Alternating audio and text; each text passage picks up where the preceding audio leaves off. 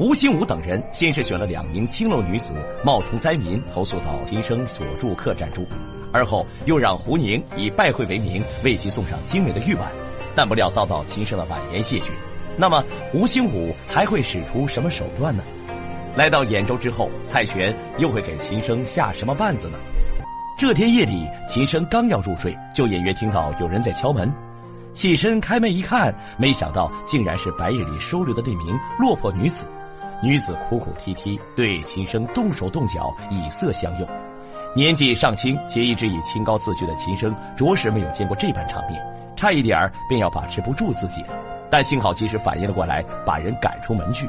与此同时，两名属下的衙役从暗中默默注视了这一切。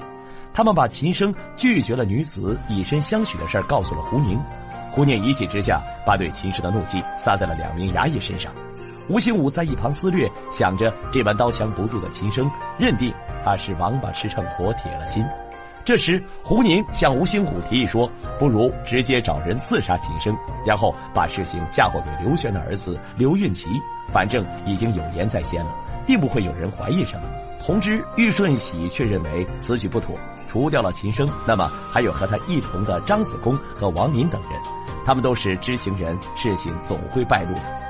吴兴武陷入了深深的思索，他要找个更好的办法对付秦升。这天，兖州城外正在张贴告示，上面写着：“只要有人举发贪官，一旦核实，必定有赏。”来到这里的蔡玄刚好路过此处，他默不作声，悄悄观察着身边的一切，不由得感叹：“这个秦升果然是非同一般。”蔡玄和随从穿着便衣回到了母亲家中，他马上约见了被他派到兖州刺探消息的钟华。中华化作商人，他告知蔡学说自己已经设计结识了户部主事王林的朋友，而这位王林此次也随秦升出巡来到了兖州。他认为当官的都是表面上正经，当官的钱可能不敢收，但是商人的钱可能就敢收。由于王林和秦升共事了几年，所以他们打算从此处入手探查秦升的为人。另一边，吴兴虎一筹莫展，威胁、利诱、美色都没打动秦升。那他的软肋会在哪里呢？事情来得凑巧，玉顺喜突然来报，有人在兖州街上看到了蔡玄。吴兴武深知蔡玄老谋深算，便急忙换了一身便服，赶往蔡家救助。蔡玄并未有对吴兴武的到来感到意外，两人客套一番，一个说是来兖州处理私事的，一个说是前来探望故友老母的。所谓是道高一尺，魔高一丈，蔡玄此人非常老练毒辣。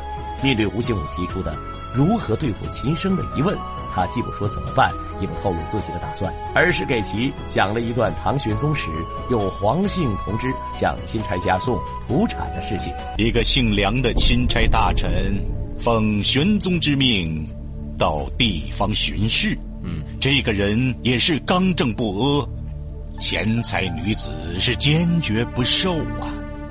那后来呢？后来。便倒在一个姓黄的同知手里。哎，这个姓黄的同知，指使他的手下往钦差大臣家里送了一大箱子东西，说是钦差大人托人往家里收的土产。此事被人揭发之后，钦差梁大人竟被玄宗召回，赐死。吴兴武听得很是认真，他从中参悟到弦外之音，于是回到府邸，便依计行事。深夜里，他让人将一箱金银财物送到京师秦府，说就是秦升在路上买的书，并告诉秦府家人暂时不要打开，等秦升回来再行清理。秦良刚知道后，感觉事情蹊跷，便让家人打开书箱，取出了装书的布装，果不其然，却见里面装的尽是银票。秦良刚深觉大事不好。想马上报官，其母却阻拦不让，担心因此害了秦升。秦良刚无奈，只好先让管家赶往兖州，向秦升问清楚情况。而这时，朱元璋已经接到关于秦升在山东贪污索贿的举报。他虽不相信秦升会做出贪赃枉法的事儿，但还是觉得查一查也无妨，便命人搜查了秦宅。事情没有意外，搜查秦宅的武士很快找到了木箱，从里面翻出了那堆银票。朱元璋召见了秦良刚，问其事情缘由。秦良刚不相信儿子受贿，极力要求朝廷追查财物来源。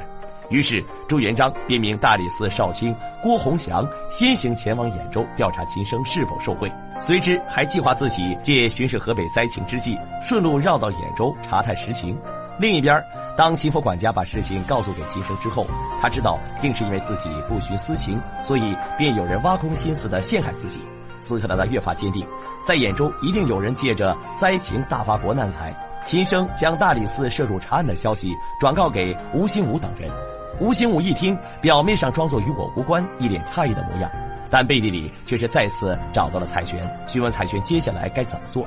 蔡玄老谋深算，深知事情的利害关系，他自然是不会把自己也牵扯进去的。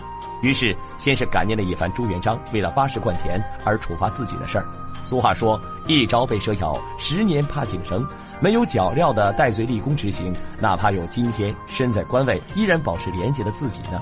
而后，蔡玄对吴兴武还说了这样一段话：“刚才说的这件事情，我是完全不知内情啊。究竟是钦差大臣受贿了，还是有人设的圈套？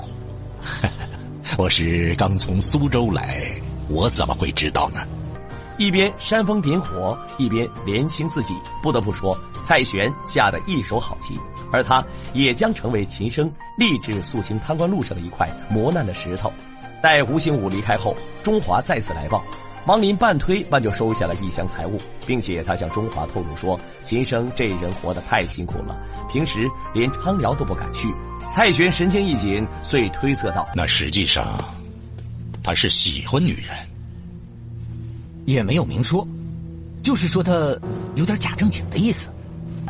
此时的兖州表面上看起来风平浪静，可实则却是波涛汹涌。秦生该如何走下去呢？不由得让人为其捏了一把汗。不久后，郭洪祥到达兖州，秦升对其诉说自己从来没有派任何人给家里送过任何的东西。苍天可见，必然是有人恶意污蔑。郭洪祥赶忙应承，表明自己是相信秦升的。前路漫漫。钦差大臣风光也是，惊险也是。来势汹汹的蔡玄似乎在准备下一盘更大的棋。那么秦升能顺利度过此关吗？欲知后事精彩，欢迎锁定下期。